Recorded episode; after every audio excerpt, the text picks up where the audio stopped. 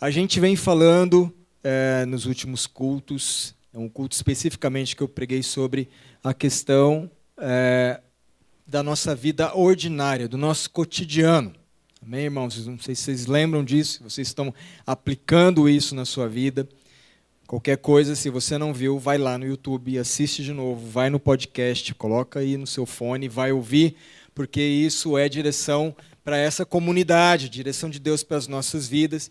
E eu falei da questão é, da gente muitas vezes separar o santo né, as coisas que são santas, ou situações que a gente acha que são sagradas, das seculares, e a gente vive uma vida à parte no nosso dia a dia, pilhado, nervoso, às vezes desentendendo em casa, às vezes trazendo tantas complicações, tanto peso na nossa, nas nossas costas, sem exercer o perdão, sem se alegrar com os que se alegram, enfim. E a gente vai vivendo o nosso dia a dia, tentando ganhar o pão aí, trabalhando e desenvolvendo as atividades que você tem que desenvolver, e separa um momento como se fosse sagrado para você se encontrar com Deus. E a gente está desmontando isso, porque isso é religiosidade.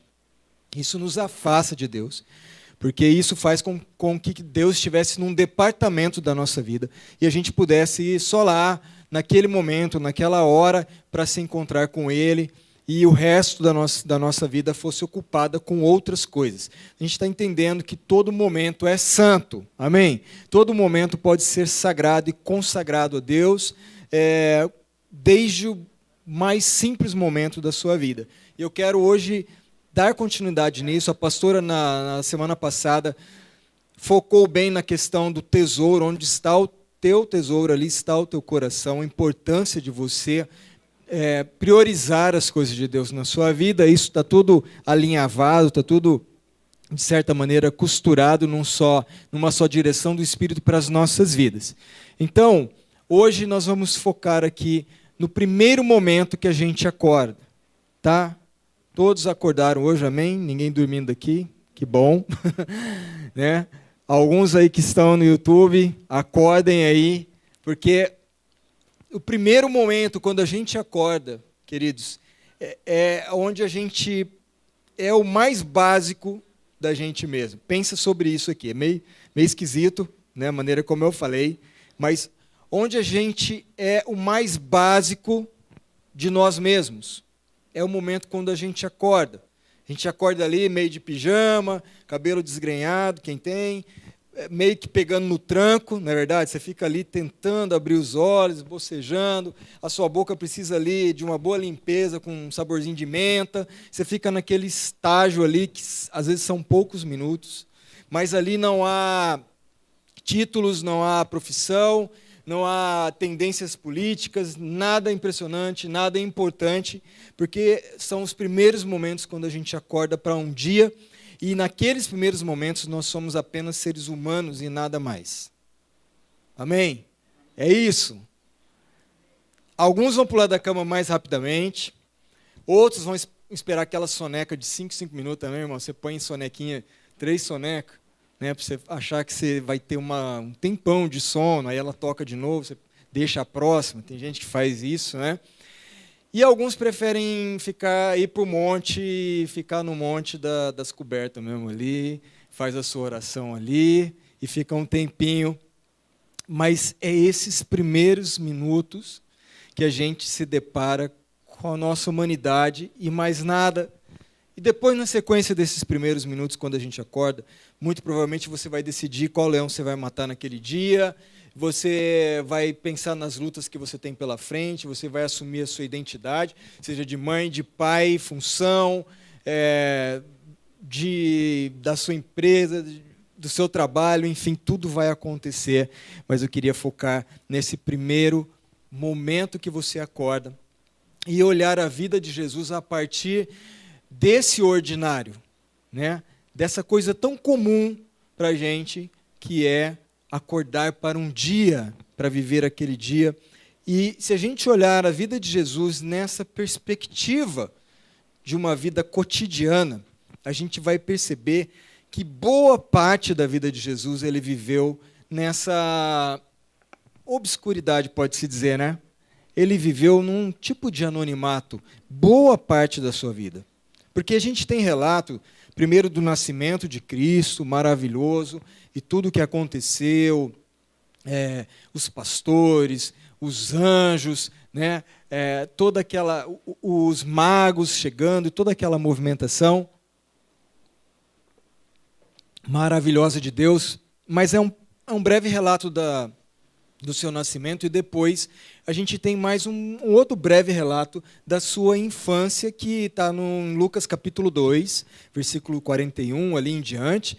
E aqui diz que quando era costume dos seus pais levarem é, irem para Jerusalém para a festa da Páscoa. Então José e Maria levam Jesus e aqui está registrado que ele já tinha 12 anos. Né? Diz no verso 42, quando ele completou 12 anos de idade, eles subiram à festa conforme o costume. Então nós temos aí um hiato entre o nascimento de Cristo e agora ele com 12 anos, onde ele vai estar conversando com os mestres ali é, da lei, e ele tem uma sabedoria tremenda, eles ficam impressionados. E depois eles até esquecem Jesus, lembra desse episódio, né? E, e, então, no verso 51, 52, diz que ele foi com eles para Nazaré, porque eles voltam, acham Jesus, tal, ainda com 12 anos, um adolescente.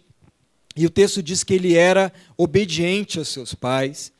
E, e sua mãe guardava todas essas coisas no seu coração, né, quando presenciou ali é, ele conversando com essa sabedoria. E no verso 52 diz que Jesus ia crescendo em sabedoria, estatura e graça diante de Deus e dos homens. Então Jesus ia crescendo em sabedoria, estatura e graça diante de Deus e dos homens, guarde isso. Depois nós vamos voltar aqui. E depois o próximo relato que nós vamos ter nos evangelhos, ele que já ele é, é onde ele aparece no meio do povo para ser batizado por João Batista, tá? E está em Lucas 3, 23, e diz que Jesus tinha cerca de 30 anos na sequência aqui do seu batismo, é, quando ele começa, então, efetivamente o seu ministério. Tá? Então, o que a gente percebe aqui nesses textos é que Jesus passou décadas no santo ordinário. Foi o que eu preguei lá dois domingos atrás. Né? Desde, então, temos o registro do seu nascimento, depois temos um episódio com ele aos 12 anos de idade, depois já temos ele com 30 anos, já começando, iniciando o seu ministério, que durou cerca de três anos e meio. Né? Marcos capítulo 6, versículos 2 e 3, diz assim: Quando chegou o sábado, começou a ensinar na sinagoga, e muitos dos que ouviam ficaram admirados. De onde vem, de onde lhe vêm essas coisas? perguntavam eles. Que sabedoria é essa que lhe foi dada? Então, é, aquelas pessoas estão impressionadas com a sabedoria que Jesus tinha ao, ao, falar, ao ensinar ali na sinagoga. E no versículo 3 é interessante que eles falam: Não é este o carpinteiro, filho de Maria, irmão do Tiago, José, Judas e Simão? Não é esse o carpinteiro? Então, nós entendemos aqui que Jesus viveu boa parte do, do seu, da sua vida no cotidiano, no dia a dia, trabalhando com o ofício que ele aprendeu com José, carpintaria. Mas você percebe que o texto diz anterior que Jesus crescia em sabedoria, estatura e graça diante de Deus e dos homens. Então, no seu batismo, veio a palavra que sai da boca de Deus, pela qual Jesus então vivia, porque ele falou: Eu vivo da palavra que sai da boca de Deus. Então o texto diz: que veio uma, do céu uma voz dizendo: Este é o meu filho amado, em quem eu me comprazo. Este é o meu filho amado, em quem eu me comprazo, no batismo de Jesus. Queridos, na nossa humanidade, a gente podia esperar que Deus falasse isso, dissesse isso quando Jesus, por exemplo, multiplicou os pães. Não seria muito mais lógico para a gente? Uma declaração dessa, ou quando Jesus andou sobre as águas, ou ainda quando Jesus ressuscitou Lázaro depois de quatro dias morto. Porque a gente pensa nessa perspectiva. A gente pensa assim, aí sim, Deus poderia falar: Ó, oh, esse é o meu filhão. Entendeu? Ressuscitou Lázaro, olha aí. É, esse é o meu filho amado, que eu tenho alegria, ele andou sobre as águas. Mas Deus disse isso quando Jesus ainda não havia feito nenhum sinal miraculoso, quando Jesus não havia curado ninguém, ou até resistido a Satanás no deserto, porque isso é, é justamente antes dele passar pela tentação no deserto. Jesus não havia sido crucificado nem ressurgido. Deus deu essa declaração a Jesus enquanto ele não havia feito nada daquilo que, por exemplo, impressionaria os nossos olhos de coisas sobrenaturais. Jesus vivia o ordinário, o santo ordinário, o dia a dia. Então, o Deus que se fez carne passou boa parte da sua vida entre pessoas comuns, trabalhando no seu ofício de carpintaria, no ofício do seu pai, José, nesse dia a dia santificado, como crescendo em sabedoria, crescendo em estatura e graça diante do, de Deus e dos homens. Então nós temos aqui primeiro o primeiro confronto desse texto para as nossas vidas. Eu queria falar até diretamente para os pais, mas para aqueles que não são pais também, para os futuros pais que possam estar aqui ou que possam estar nos assistindo, né? Mas para os pais presentes também, um primeiro impacto dessa palavra é o que você pode desejar mais para os seus filhos, senão que eles cresçam em sabedoria, em estatura e graça diante de Deus e dos homens. O que mais você pode desejar que não seja isso? Não é verdade? Porque Crescer em sabedoria, estatura e graça diante de Deus e dos homens é a receita de, um, de, um, de, uma plenitude, de uma vida plena que Jesus disse que a gente poderia viver. Então, pais aqui, o que vocês têm feito nessa direção? Qual tem sido a prioridade na casa de vocês para com os seus filhos? Eu sei que mais que nunca hoje, nos nossos dias, os nossos filhos, somente os pequenos, são direcionados a, a várias atividades, né? Isso é bom, é bom que eles que eles é, aprendam é, o, o seu, o seu curso normal da escola, que eles aprendam um idioma, que eles aprendam um esporte, que eles aprendam um, um instrumento, de repente, tudo isso é muito bom, que eles participem, que eles socializem e tudo isso é importante, mas aqui não tem como a gente passar por esse texto e a gente não ser impactado e pensar qual a porcentagem de tempo, de recurso você investe para que os seus filhos cresçam em sabedoria, estatura e graça diante de Deus, diante de Deus e dos homens. Porque essa geração está sendo preparada para que cresça diante dos homens tão somente para que se torne alguém maior ou mais importante ou que tenha mais preeminência, né? Ah, hoje as, os, os cursos, as escolas vão estar pilhando os filhos para que eles sejam um destaque diante dos outros e eles alcancem uma fatia daquela daquela faculdade. Né? Não estou falando que nada disso é errado. Estou falando que há um, um foco nisso. Isso é o principal.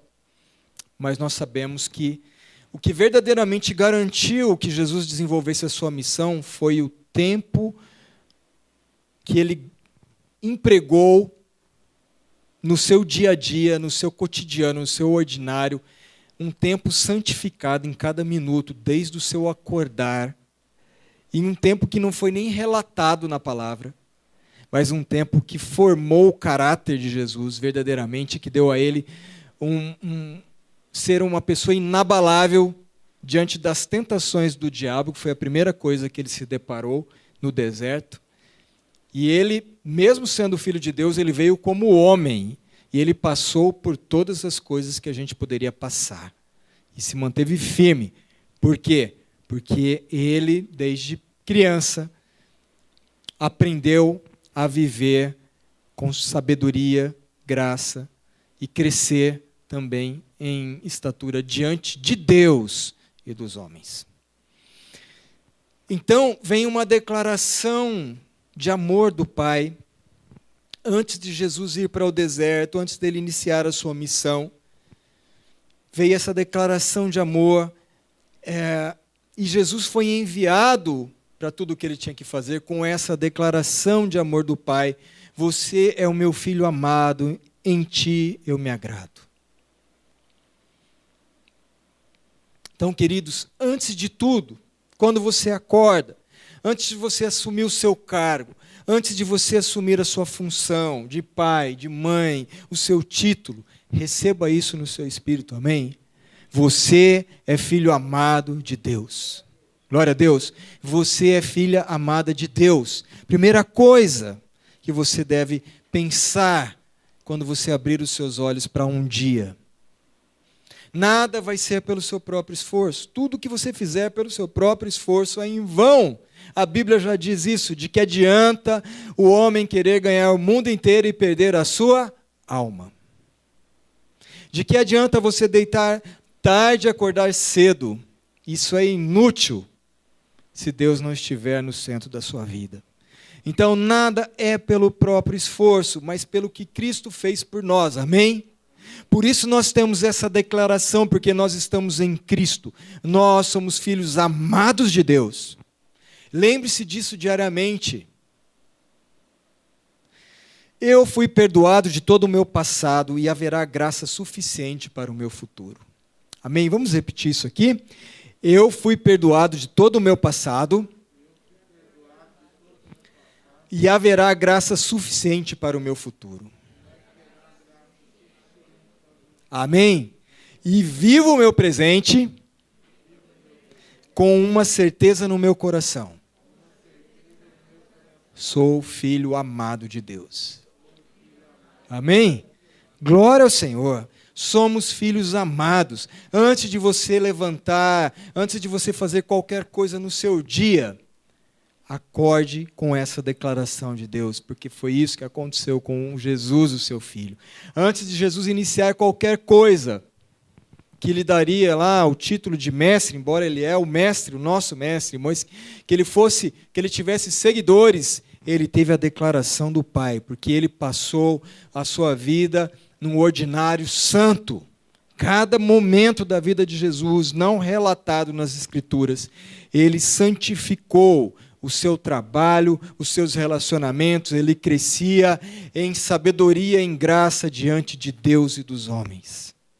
Gálatas 3, 26, 27, autentica isso que a gente declarou agora. Diz assim: Todos vocês são filhos de Deus mediante a fé em Cristo Jesus. Não é pelo nosso esforço. Por isso, não perca tempo de acordar no seu dia pilhado para tentar resolver suas coisas do seu jeito. Isso é correr atrás do vento. Nós somos filhos de Deus, a palavra nos garante, mediante a fé em Cristo Jesus, pois os que em Cristo foram batizados, de Cristo se revestiram nós somos revestidos de Cristo. Efésios 1, 13 e 14 também diz: Quando vocês ouviram e creram na palavra da verdade, o evangelho que os salvou, vocês foram selados em Cristo com o Espírito Santo da promessa. Olha que palavra, que declaração forte importante para as nossas vidas.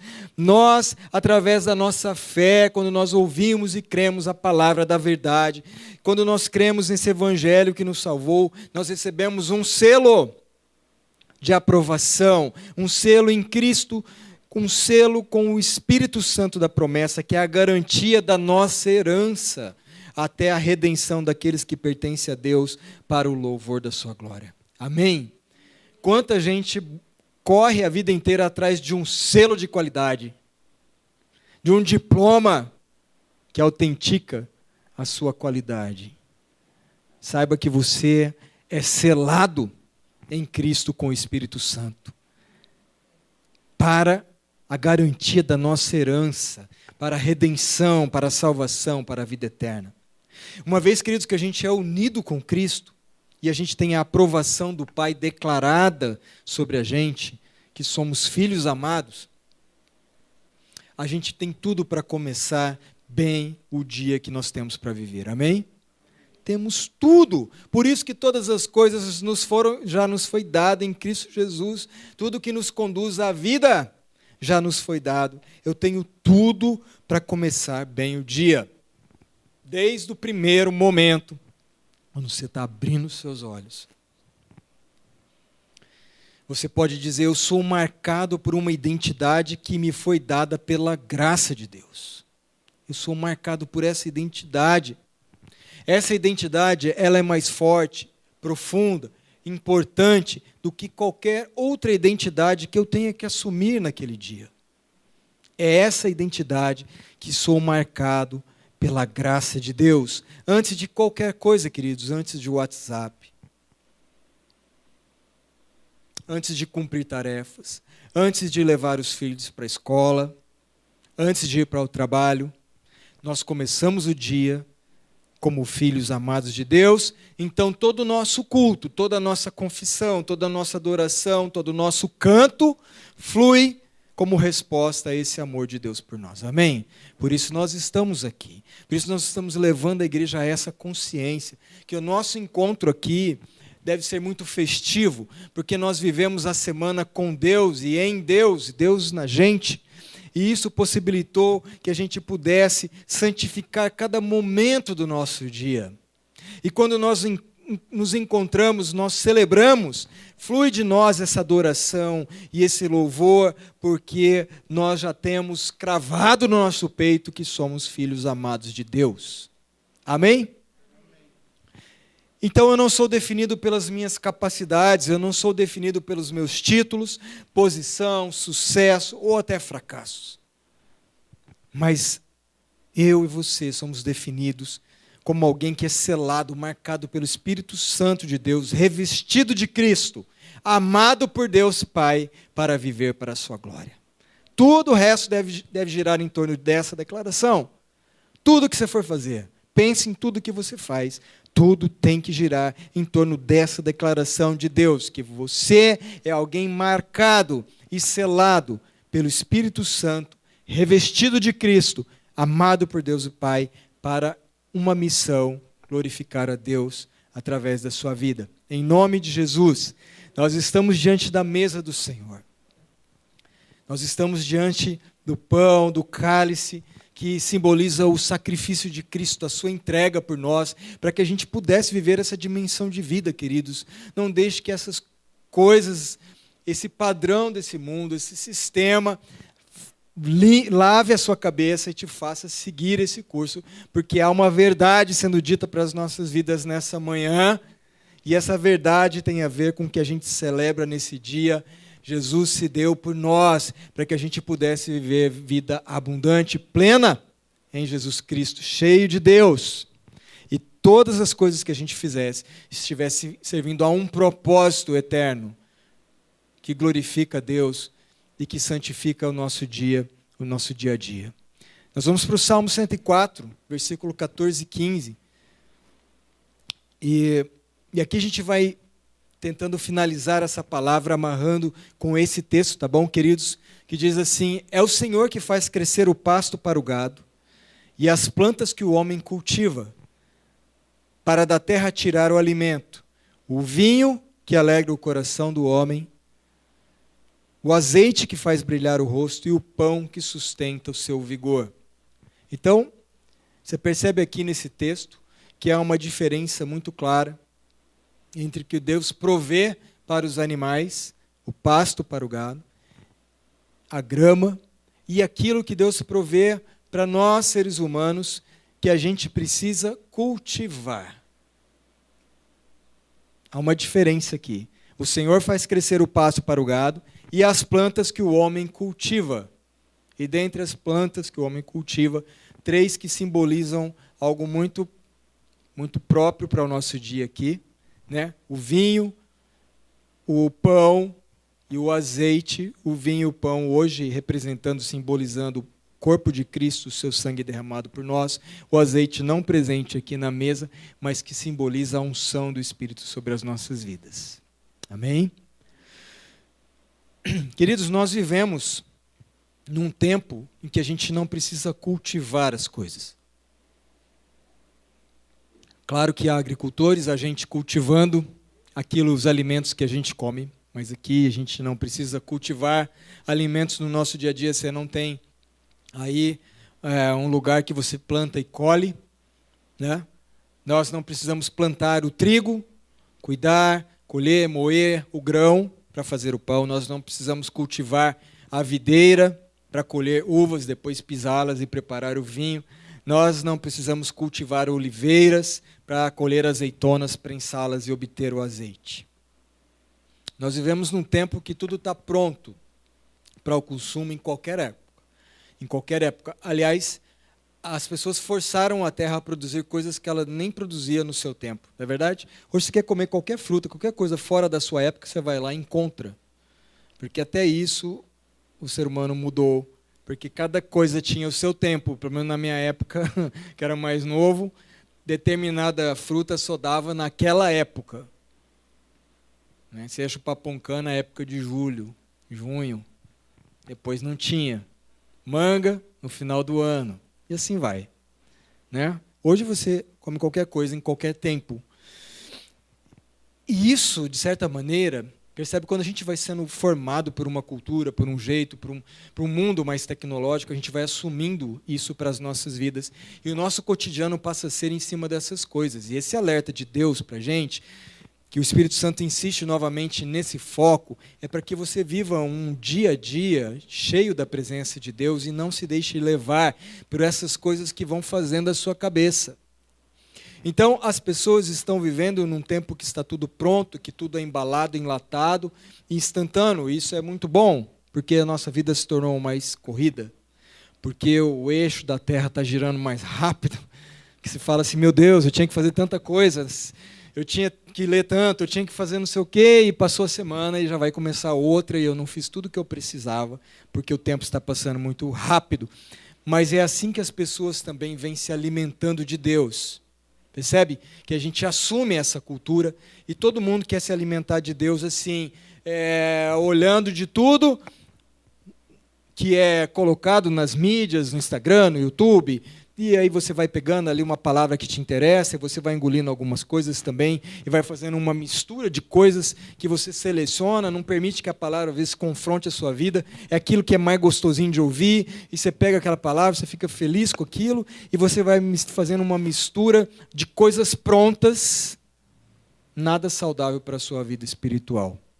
Muita informação e pouca palavra cultivada no coração. Entendem? Muita informação e pouca palavra cultivada no coração. O Senhor fala no salmo aqui que ele deu plantas para o que o homem cultive, cultive. E cultivar fala de um relacionamento, fala de gastar tempo, fala de preparar o solo, fala do plantio, do cuidado até que aquilo produza no seu tempo. Nós estamos falando desses elementos importantes para a nossa vida e há um ensinamento para o nosso dia a dia diante do pão e do vinho que hoje nós celebramos como a ceia do Senhor. Esses, esses símbolos aqui, pão e vinho, eram alimentos comuns, ordinários, do dia a dia daquelas pessoas, dos judeus, da Palestina, nos tempos de Jesus. Principalmente na região da Galiléia, cereais como trigo é, e oliveiras e vinhas eram abundantes. Então, o trigo era a base da alimentação, o, o, vinho era a bebida mais utilizada, mais comum nas festas. Tanto é que Jesus transformou água em vinho. É, e também, não diferente do azeite.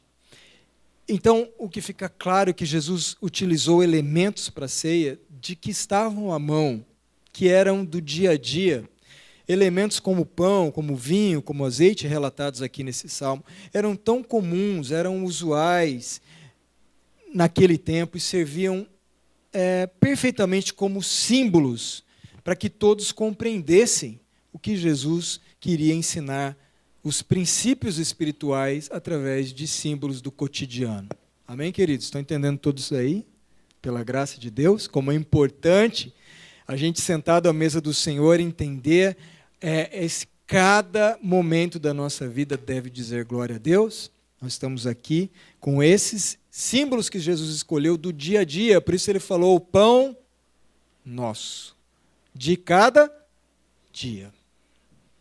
É muito claro isso na palavra, de como nós precisamos viver cada dia do nosso ordinário santificado por Deus.